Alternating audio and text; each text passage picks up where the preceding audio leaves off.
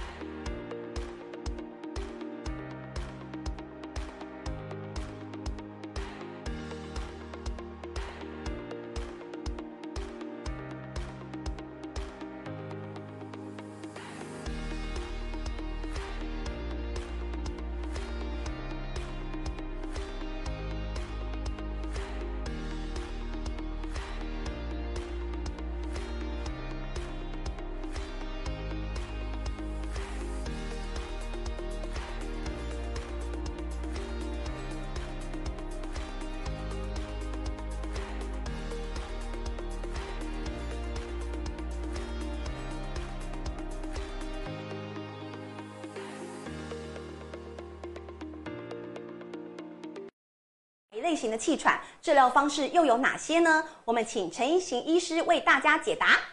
现在虽然疫情当道，大家都很紧张，自己身边是不是有新冠肺炎？但是我们气喘的老朋友们还是要记得按时用药，把自己的气喘照顾好哦。非常感谢医师贴心的叮咛。待会儿七点半晚间直播的时候，同步会在三个平台看得到哦。特别是我们健康医疗网的 FB、YouTube 平台，特别是今天还会在健康世界的粉砖同步收看哦，请大家尽情锁定。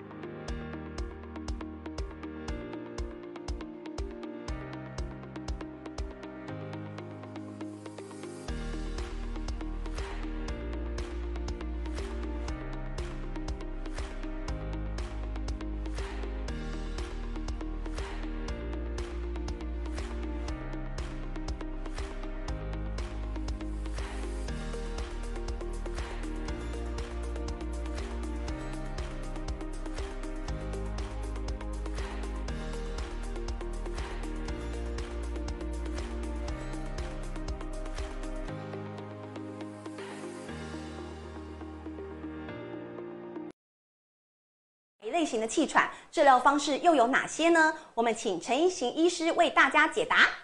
现在虽然疫情当道，大家都很紧张，自己身边是不是有新冠肺炎？但是我们气喘的老朋友们还是要记得按时用药，把自己的气喘照顾好哦。非常感谢医师贴心的叮咛，待会儿七点半晚间直播的时候，同步会在三个平台看得到哦。特别是我们健康医疗网的 FB、YouTube 的平台，特别是今天还会在健康世界的粉砖同步收看哦，请大家尽情锁定。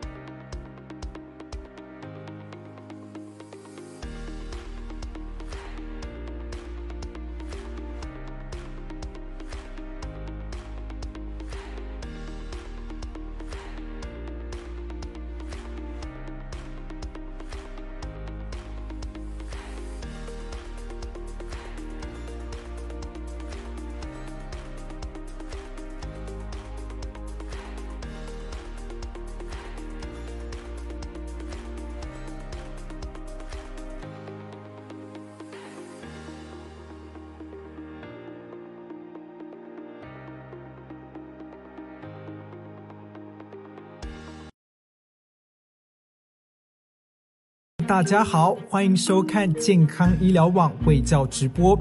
每一次直播，我们都会邀请最专业的专家来宾，为大家分享健康医疗相关的卫教资讯。欢迎大家到健康医疗网脸书粉丝专业按赞、订阅 YouTube 频道，不要忘记按下铃铛，才不会漏掉最新的新闻资讯。也欢迎加入 Line at 好友，为您推播每天的重点新闻，让健康医疗网陪伴您储蓄健康，拥有美好生活。直播即将开始。防疫在在家看直播，了解更多健康卫教资讯。Hello，健康医疗网的粉丝朋友们，大家好，我是主持人李一如，非常开心又来到我们的直播时间喽。今天呢，我们邀请到一位亲切的移行大夫来到我们的直播现场，他是我们台中荣总内科部副部主任，同时呢，他也是一个过敏免疫风湿科的主治医师，来到我们的直播现场，赶快请医师来和大家打个招呼吧。各位朋友，大家好。好的，我们欢迎宜行大夫来到我们的直播现场。那跟粉丝朋友们说明一下哦，今天直播非常特别，我们同时会在三个平台上面看得到哦，是在这个健康医疗网的 FB 还有 YouTube 平台，还有如果您是健康世界的粉丝朋友们，也可以同步收看哦。今天也有一个特别的抽奖活动，就是呢，因为啊，我们今天是健康医疗网第一次在夜间直播哦。那所以呢，我们也特别举办了一个抽奖活动。粉丝朋友们呢，你只要在这个直播的留言呢，复制呃对付严重型气喘教战守则陈一行医师解答不可不知，复制贴上 take 两个好朋友，然后外加按赞公开分享，就有机会抽到超商礼券哦，回馈给粉丝朋友们。那呃，先说明一下今天的直播主题内容，大概待会会和宜行大夫聊到一些气喘的类型啦，然后呃一些治疗的原则啊等等，还有哎很多粉丝朋友们可能也不太了解什么是嗜酸性嗜酸性的一个气喘，嗜酸性白血球，可能很多民众都不了解。我们待会会请陈一行医师在直播现场好好的和粉丝朋友们来聊一聊喽。那一开始要请教一下。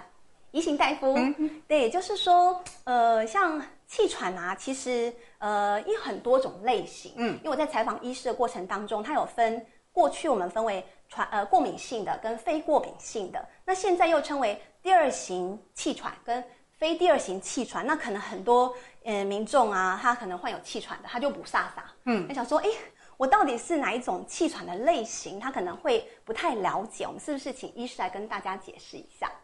呃，其实不管我们说过敏性或者非过敏性，对，还是第二型或非第二型，是，其实指的都是背后造成气喘的原因。对，那当然我们要知道原因，还有分型，最主要的就是要知道我们到底要选哪一种药，对我们的气喘效果会比较好。对，那呃，目前我们所谓的第二型的气喘呢，那就是包含了过去的过敏性气喘，对，还有另外一大类就是。非过敏性的嗜酸球白血球，嗜酸性白血球性的气喘是。那这两个加在一起，我们叫做第二型的气喘。嗯那它们主要的特征呢，就是呃呃有些呃有些朋友们可能他就会很明显对某些东西会过敏，譬如尘螨啊、花粉啊、猫毛、狗毛。那这个医生抽血或者是做皮肤试验就可以知道。是。那另外呃有一些是嗜酸性白血球。型的气喘，那这样子的好朋友呢？呃，抽血的时候就会发现血液里面的嗜酸性白血球，这是一种白血球的名字哈。嗯，那会比较高，那一般会高于三百个以上，或者是咳出来的痰里面的嗜酸性的白血球会增加。哦，那这个大概都是表示我们是属于这一类的。那另外有一些人就是有可能也在呃看医生的时候做过一种检查，就。就是测我们吐气的一氧化氮的分压，那这个是代表我们呼吸道的发炎。那因为第二型的气喘，它的发炎比较厉害，所以吐气的时候，这个一氧化氮的分压就会升高。那这个都可以告诉呃医生，就是说我们是属于发炎比较厉害的这种第二型的气喘。哦，那刚才呃医师有提到这个第二型的发炎气喘啊，那到底什么是第二型的一个发炎型的气喘？呃，它。为什么叫第二型？其实就是参与这整个发言里面呢，两个中间的干部呢，它的名字里都有个二。那这个我们要就是形容说，这个呃，我们身体的免疫军很像那个作战士兵一样，对不对？对对，我们的免疫系统其实是一个很复杂的网络，但是它就像一个国家的军队网一样，嗯，驻扎在我们身体里面。对，那有些是驻扎在呃各个地方的的部队，有些是在我们周身游走的一些巡逻兵哈。那有些是负责呃解读讯息的，那有些是负责传传达指令的，所以各个各司其职。那在第二型的气喘里面呢，那有一个中间干部的细胞叫做第二型帮助型淋巴细胞，就是在这个地方图示上的这个。图示这个蓝色的细胞，那叫 Th2 细胞。那它就是如果说我们是因为对一些过敏源引起的气喘呢，那在进就是过敏源进到我们身体里面，这些帮助型第二型帮助型的淋巴细胞它就会被活化起来，那当然就开始打仗，引起发炎。嗯，那另外还有一些人呢，他是不是过敏引起？他是因为比如说感染啊，或者是空气污染啊、悬浮微粒啊，或者是嗯。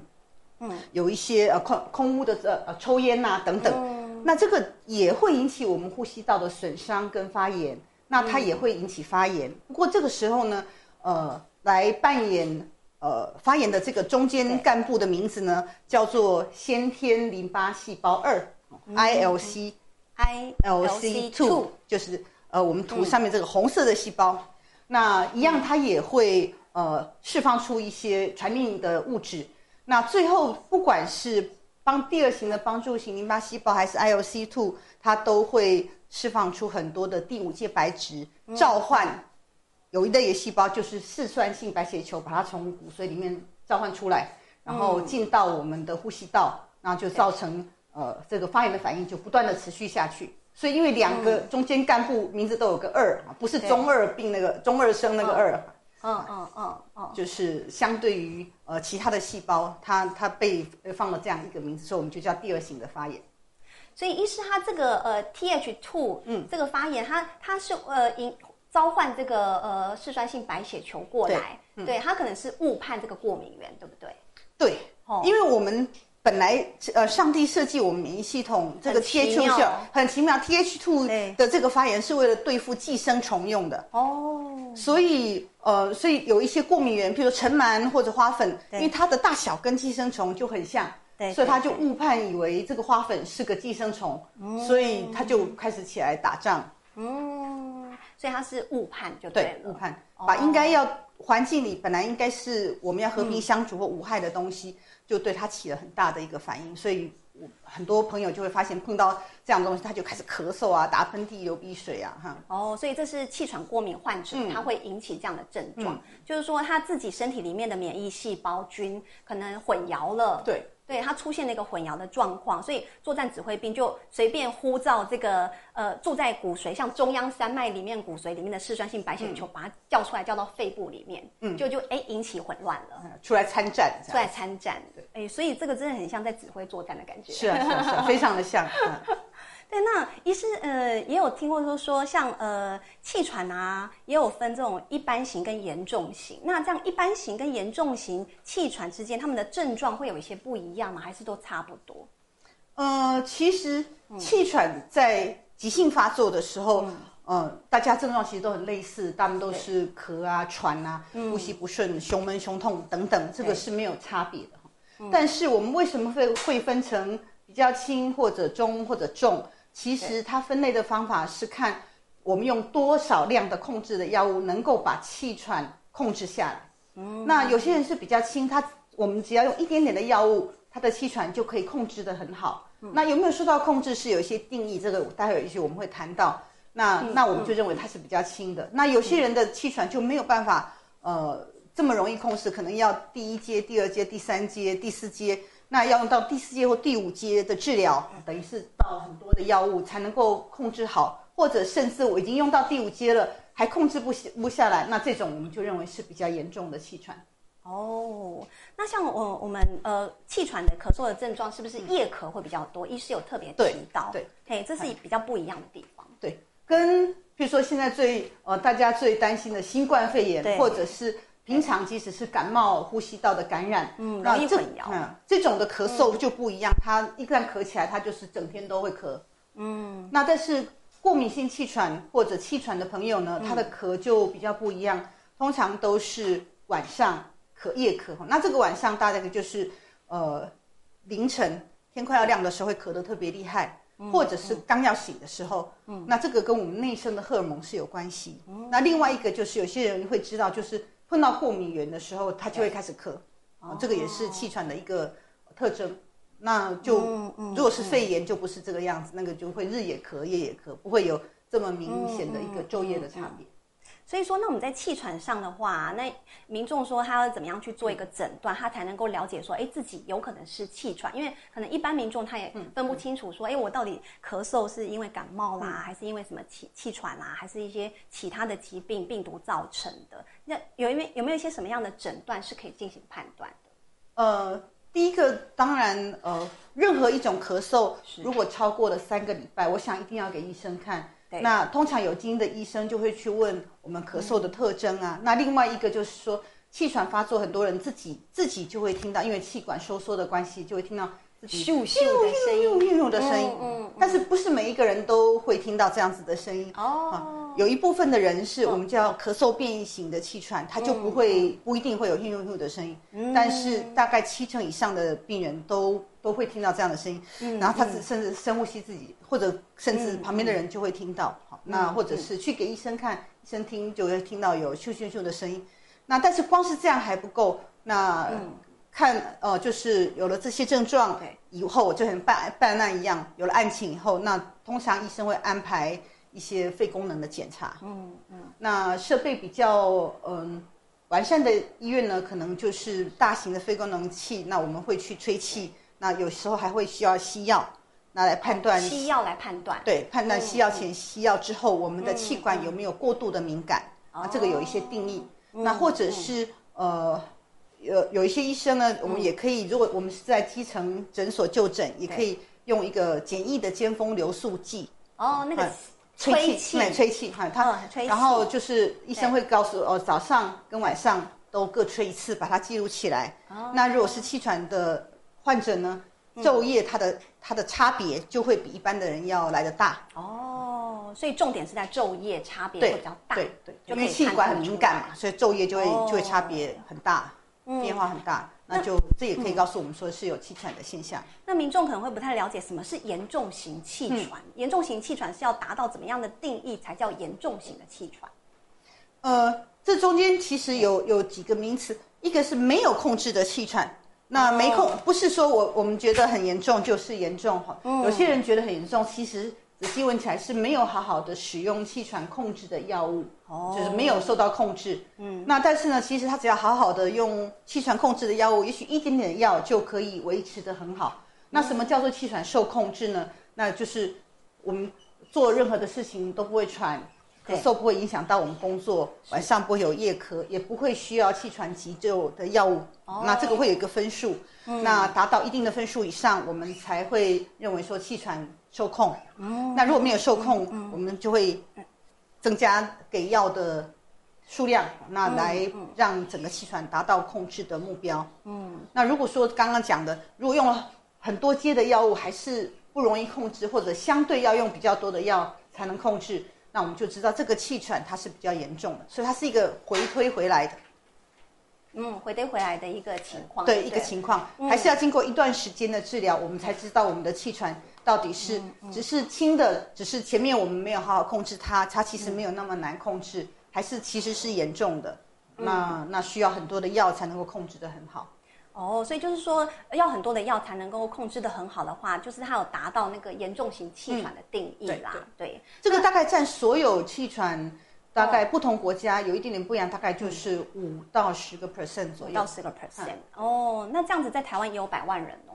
嗯，这样统计下来差不多。嗯，因为我看过那个数据，对，差不多，对，差不多有百万人，也是要注意了。对对对啊，也是要注意啊。那刚才医师有提到说，像这样子一个升降阶的治疗的原则，很像那个上下楼梯一样哦。气喘患者啊，非常要注意，就是这个用药的控制哦。那到底这个升降梯的这个用药控制的原则是什么呢？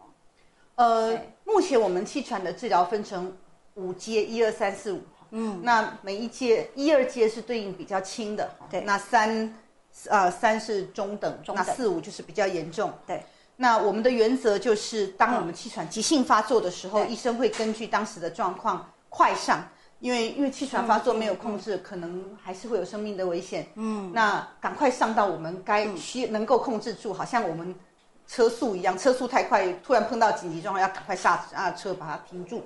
嗯，就要快上，然后慢下。嗯，那慢下要多慢呢？就是我们整个气喘的症状都得到控制以后，至少三到六个月才可以非常缓慢的降阶。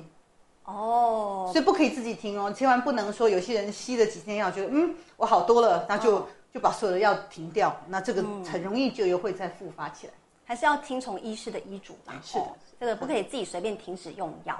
对，也不要担心说这个新冠肺炎疫情期间呐、那也不敢去医院回诊。其实回诊还是必要的啦。是的是的对，还是要就是呃定时的回诊追踪，让医师评估你的用药状况，然后我们谨守这个。快上慢下的原则是治疗原则，才能够让你的气喘达到良好的控制哦。那么再进一步来问一下医师了，在治疗方面啊，我们有分成，像你轻度的话，可能是吸入型的一些药物，那中度的可能有些口服口服的药物要互相搭配嘛。那在于这个治疗上，后续甚至还有一些生物制剂啊、注射型的药物啊。那医师你自己本身会怎么协助病人去做一个用药的选择？呃，当然如果说是比较轻的，对，那其实还是以吸入型的药物为主。嗯，那对吸入型的药物，那有很有些朋友就会有一些迷思，会觉得说我开始要用吸的，我是不是很严重？那我就会告诉呃我们哦。气喘的朋友的病人说，其实不是，因为吸的其实是副作用最少，哦，那它效起效也最快，因为它直接把药宅配到府。哦，那我们知道气喘控制的药物最重要的就是吸入型的类固醇。嗯那如果我们是用吸的，只要是微克的量就足以控制发炎量比，较少。那少很多很多很多，哦哈少非常的多。所以相对的，那我们直接把微量就直接宅配到灾区，那它是肺部这个肺部发炎的地方，那它的效果一定是嗯比我们就是说全身跑来全身跑其实要来得快。快好，嗯就大概是这样的一个概念。嗯，那当然，如果灾情越来越严重，扩散了那扩散了哈。那它的发炎，因为气喘其实也不是只有气道发炎。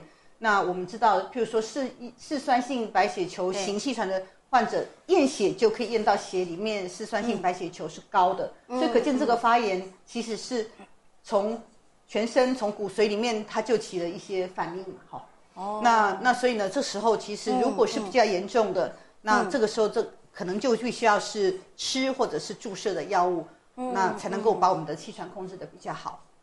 诶那医师刚才有提到说，他这个抽血就可以验到很多嗜酸性白血球啊。那嗜酸性白血球过多在体内的话，会引起什么样的反应？医师有说是气道重塑，这个好像其实也蛮危险的哦。对，哦，它呃嗜酸性白血球，因为我们知道它本来是身体用来对抗呃寄生虫用的，所以它很多浸润到我们的气道里面。刚开始当然是发炎，发炎那之后另外一个就是发炎完以后，那它就要开始进行修补。嗯，那修补这个我们呃术术语叫做重塑，重新的重，塑造的塑。塑造的塑。重塑其实不是呃整形变得变成美女这种重塑，那不气道的重塑是我们不喜欢的，因为它开它重塑其实就会开始结疤。嗯，那这些结疤的过程当中呢，就会让我们本来很很宽敞、很平滑的气道开始变形。嗯，那我们可以想象，它本来是一个很绵密的通气网，那开始变形之后，它的通气就会阻塞阻塞，不是那么的顺畅。那开始我们肺功能就会不是那么好，所以开始做一些比较费力的运动或者工作就会有力不从心，因为气上不来。嗯，所以重塑是我们不喜欢看到的，务必一定要在它进入慢性的发炎之前，要把整个发炎控制好。那医师像这样子一个嗜酸性白血球型的一个气喘患者啊，他在这个用药的选择上，你有什么样的建议呢？呃，当然，如果说呃还是比较轻型的，嗯，那基本上因为嗜酸性白血球型的气喘，它还是属于第二型的气喘，我们就说发炎比较厉害，对所以它通常对吸入型的类固醇就会效果呃还不错，还不错但是。呃，有些人会效果没有那么好，嗯那这时候可能就会需要用上口服的类固醇。哦，可是用口服类固醇，其实我们时间短时间是没有关系，但是时间轴如果长了，我们其实会有一些介意，就是说类大家都知道口服类固醇有很多的副作用，除了脸会变圆、变满月脸、水牛肩、骨质疏松啊、等等，哈，好多的副作用。那这个都是我们不希望看到的。所以这个时候，如果说发现有些病人会需要一直用着才能够把气喘控制下来，我们就会考虑就是使使用生物制剂。嗯，那那目前台湾有的生物制剂大概有呃治疗气喘有大概有呃三大类，三大类。好，第一类是对抗免疫球蛋白一，好，A B C D E 的 E。嗯，那第二呃大类是呃对抗第五界白质。那第五界白质是在我们免疫系统呃发炎的时候召唤嗜酸性白血球出来的一个很重要的的一个蛋白质。传令兵。传令兵，对，我们叫传令兵。然后他就把嗜酸，所以我们知道他是传令兵，所以我们把传令兵路上拦截了。那当然，传令兵就这这个些嗜酸性白血球就没有办法到灾区去捣乱了嘛，哈。那另外一个就是呃，去阻断另外一个传一种传令兵叫第四界白质。嗯，那那这个的就是根据不同，就是整个免疫发炎的网络里面，我们去找一个最重要的路径去把它啊阻断掉，那才就把整个发炎控制下来。那像我们呃还有另外一种生物制剂，它是阻断这个传令兵第五界白质。对，是阻断的方式，这个效果好吗？呃。其实效果是很好的，嗯，那呃，不管是我们自己的病人使用，或者是在国外的研究，嗯，那除了可以非常明显的减少病人的气喘急性发作的次数，其实对气喘的病人，尤其是严重的病人来讲，对生活最大的干扰就是有时候一发作，可能半夜就要去挂急诊，嗯嗯，那这个其实是很恐怖的经验，对，那再来就是呃，肺功能它会进步，嗯。那这个可能。进步一点点，可能病人无感哈，但是其实呢，我们如果长期来讲，如果每一次肺功能减损一点点，我们可能就到中年，我们的肺就就变成是九十岁的肺功能，那当然就会有很多事情不能做。那另外一个呃，对病人来讲会很开心的，就是说超过呃一半以上的病人都可以大幅的减少他。口服类固醇的剂量，甚至可以完全不用吃。那这个对病人来讲是很开心的事情，因为他就发现，哎，以前因为气喘常常要用类固醇，那整个人就胖胖的，那可能脸也圆圆的。哦，女生最在意。对，那开始不吃以后就会呃变苗条啦，那脸就会变成瓜子脸呐。哦。那也开始可以去运动啊，等等。所以生物制剂就不会有这样子的一个副作用的，对吗？哎，不会不会，哈，就不会有满月脸、水牛肩这些。嗯。所以就可以把呃原来。可能必须要常常使用的这些类固醇等等，就是减到尽可能最少哦。但是还是要搭配吗？嗯，大部分我们刚开始使用的时候，呃，我们会有一个桥接的时间。那等到开始进步，我们就会啊，慢慢的把类固醇减掉。嗯，那生物制剂它的一个安全性还有优势在哪里？毕竟它是一个很进进阶型的用药。呃。比较呃，我们自己觉得比较有趣的是，嗯，其实，在免疫风湿科的领域，我们有好多好多的生物制剂，那分别治疗不同的免疫方面的疾病。但是用来治疗过敏的这三大类，不管它是对抗免疫球蛋白一，还是第五界白质，或者是第四界白质，看起来好像比起去阻断其他路径的生物制剂，它引起感染的机会啊，或者严重的副作用的机会都少很多。哦，是这样子，是，嗯，那它的副作用相对低喽，相对是低的，哈，当然还是有少数人对它可能会有一些过敏的反应，或者有些人可能注射完会有一点点倦怠啊等等，但是相对来讲其实是低的。那医师在防疫期间啊，可以提醒一下我们这些气喘的患者要怎么样进行一些防护呢？呃，其实呃，我想还是一样，我们应该要多洗手，到呃公共场所呃应该要戴口罩，保持现在呃。要保持社交距离。那另外一个呢，要提醒气喘的朋友的，就是其实吸入型的类固醇呢，呃，并不会增加我们得到新冠肺炎的机会哦。而且，甚至在日本，他们还有一个研究发现说，呃，对于得到新冠肺炎感染的病人，使用吸入型类固醇，实际上甚至还有一些好处。那这样不是说我们吸了可以预防新冠肺炎，但是放心。我们把气喘照顾好呢，至少我们可以知道，可以减少这些病毒能够进入我们人体的机会，所以一定要遵照您医师的指示，好好的用药。好的，谢谢医师的分享。那我们现在很快的，呃，来到我们粉丝 Q&A 的时间喽，这是大家非常期待的一个时间了。我们现在来看一下，这哇，粉丝提问说，这气喘会遗传吗？哎，呃。会的，哦会，答案是会，医师的答案是会，好。会的，但是它不是百分之百。哦，一小部分吗？嗯，在一小部分。我我们从一个最有名的研究啊，那个研究其实已经将近二十年前，那它是如果双亲哈，爸爸跟妈妈呃两个人同样都有呼吸道，呃，我们这样先讲都没有呼吸道的过敏啊，都没有气喘，都没有过敏性鼻炎的话，那他的小朋友得到气喘的机会大概就是十 percent，嗯，不是没有，但是10%很少。但是双亲如果两个人之间有一个小朋友得到大概二十五 percent，哦，两个人都有过敏，但是一个是皮肤，一个是气喘，哈，就是不同位置的话，小朋友五十 percent 增加了。哎，五十 percent。哦。那如果两个都是过敏性气喘，对不起，七十五 percent。Oh my god！天哪，很高但是也哎。不是百分之百哦，哦因为哦还是有一些环境因素，所以这个其实是告诉我们说，呃，如果说呃夫妻两个人都有，或者我们已经有第一个小朋友有有有有气喘过敏，其实我们还是有一些方式可以可以帮忙我们的小朋友，可以或者下一个小孩子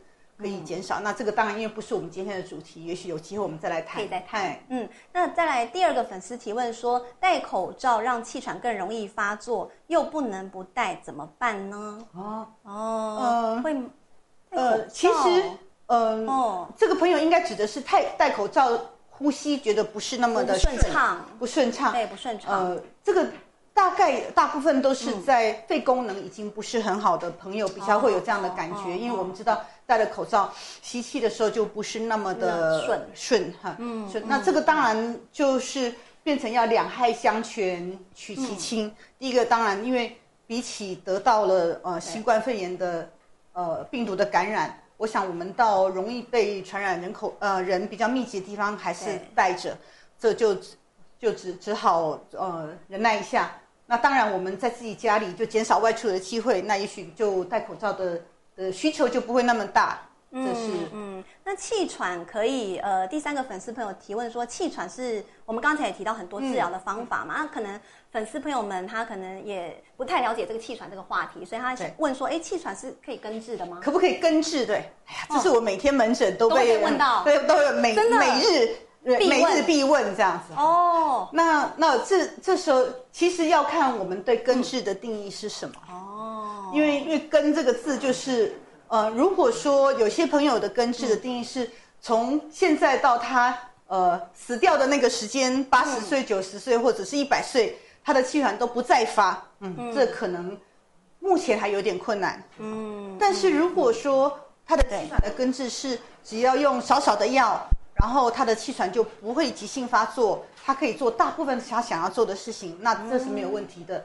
以现在我们气喘的药，只要能够跟医生好好配合，那按照医生的指示规则用药，大部分人都可以控制的很好。了解。好，接下来第四个粉丝朋友们提问说，游泳真的有帮助治疗气喘吗？呃，嗯游泳本身呢，它应该是一个心肺功能的训练，应该这样讲。嗯嗯，所以呢，不能说如果我们气喘还没有控制好，那可能不能期待说光靠游泳就把气喘的气道的发炎就控制下来。对，可是当我们譬如说气喘已经渐渐控制好了以后呢，嗯嗯其实如果我们开始做游泳、做心肺功能的训练的时候呢，那这时候我们的肺功能当然会相伴的进步。对那这个就很像呃储存我们肺的本钱一样。其实呃应付，就说再过来碰到呃过敏源或者是很多朋友是感冒的时候就会发作，嗯那就发现说，诶，他的发作就没有那么厉害，或者是他只要一点点药就可以控制得很好。嗯，所以事实上对于呃整个的体能，那过过敏病本身透过游泳事实上也可以训练的很好，但是。气喘的朋友去游泳，可能需要注意一件事情，就是游泳池的路气，有些人碰到这个路气，气喘会发作。哦这样子要注意。对，所以要慎选游泳池，可能要选择就是水质，那不要用那么多氯气消毒的地方。了解了解，感谢医师那么深入的解答。嗯那再来，粉丝朋友提问说，潮湿的环境是否会让气喘更容易发作呢？呃，其实如呃，最容易让气喘发作，反而是又干又冷的空气。哦，特别冷的时候，嘿，特别冷的时候，嗯然后。那但是呢，很多朋友发现说他在潮湿的环境气喘容易发作，其实不是那个湿气，是潮湿的环境呢，有我们的过敏源就容易增加。那容易增加过敏，第一个我们台湾最多的过敏源就是尘螨，那尘螨最喜欢潮湿温暖的环境，对，所以那第二个就是霉菌。那潮湿的环境里面霉菌也会很多。嗯，那霉菌的孢子很容易在空气中形成很多悬浮的微粒。那这些大概都会让气喘的朋友感觉到非常的不舒服。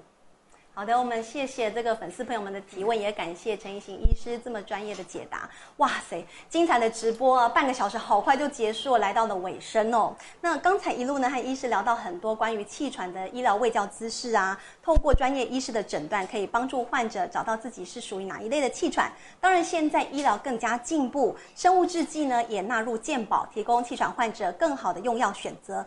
但是最重要的是，一定要规律用药，要多多配合医师讨论病情，进行用药控制，才能够让气喘达到良好的控制哦。我们今天非常谢谢陈医师来到我们的现场，谢谢。同时呢，也非常感谢粉丝朋友们的收看。